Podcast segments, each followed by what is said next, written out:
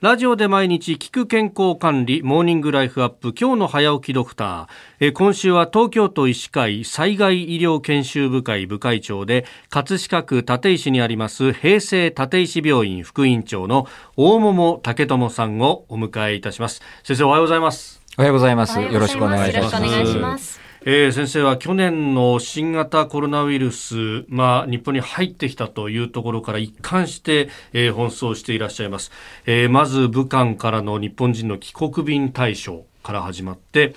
あのダイヤモンド・プリンセス号の船内活動都内のホテル療養の指揮そして、えー、ご自身の病院での感染者の治療などと、えー、もう最前線でずっとご覧になってきていらっしゃいます。まあ、あの最近の、ね、状況というのもこれもまた刻一刻変化する中ですけれども、まあ、どうですか？一応第4波というものが、まあ、ある程度落ち着いてきているという状況であることは間違いないですか？今この月単位の短いスパンで見ていると、はい、まあ、第1波から始まりまして、えー、一番東京が厳しかったのが昨年末の第3波、はい、そして今迎えている第4波に関してはまあ、日々の新規陽性者数を見る限りにおいてはね、少し波がなだらかになったかなという印象はありますが、皆さん言っておられるように、はい、下げ止まり感、これは否めないと思います。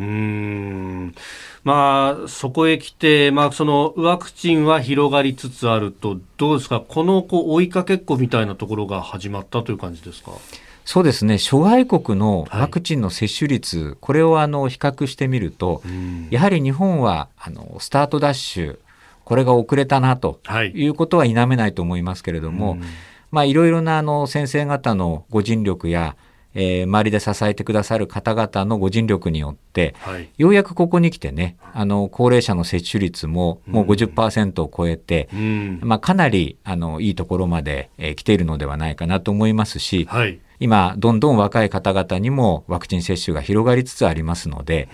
まあ、ここで、えー、一気に、えー、集団免疫の獲得というところまでい。ければいいなと思っています、はい、このワクチンについて基本的にはそのまずは重症化の予防には確実になるだろうと、まあ、その辺そのベッドの逼迫具合だとかっていうのもどうですか？変化って出てきてますか？これ実際にはある一定の陽性者の中で、中等症化そして重症化する方々はいらっしゃるわけですので、えー、まあ、全体数が減れば、はい、当然あの重症者の総数も減ってくるという理屈にはなるんですけれども、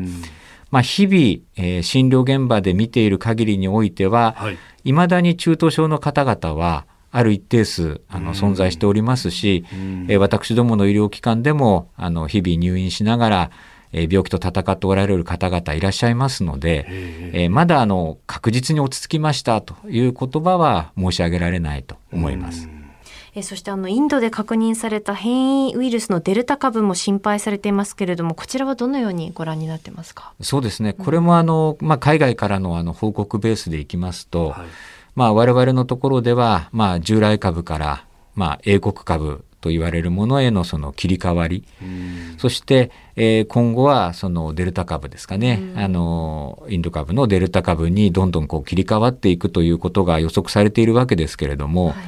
何が違うかと言いますとやはりその、まあ、感染の広がりだと思うんですね。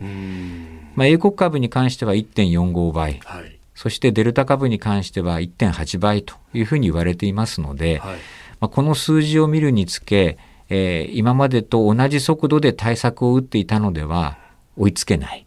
まあ、約倍のスピードということになりますよね。ですので、まあ、医療側としてはいつ何時、えー、感染者が増加に転じても、えー、それを受け止められるだけのですね、えー、準備を日々継続しなくてはいけないという状況ですので、まあ、あのそれがね取り越し苦労で終わってくれることが一番良いわけですけれども、まあ、我々としてはもう常にその臨戦態勢で、はい、えー、準備をしているというところですね。東京都医師会災害医療研修部会長大桃武智さんにお話を伺っております。先生明日もよろしくお願いします。はいよろしくお願いいたします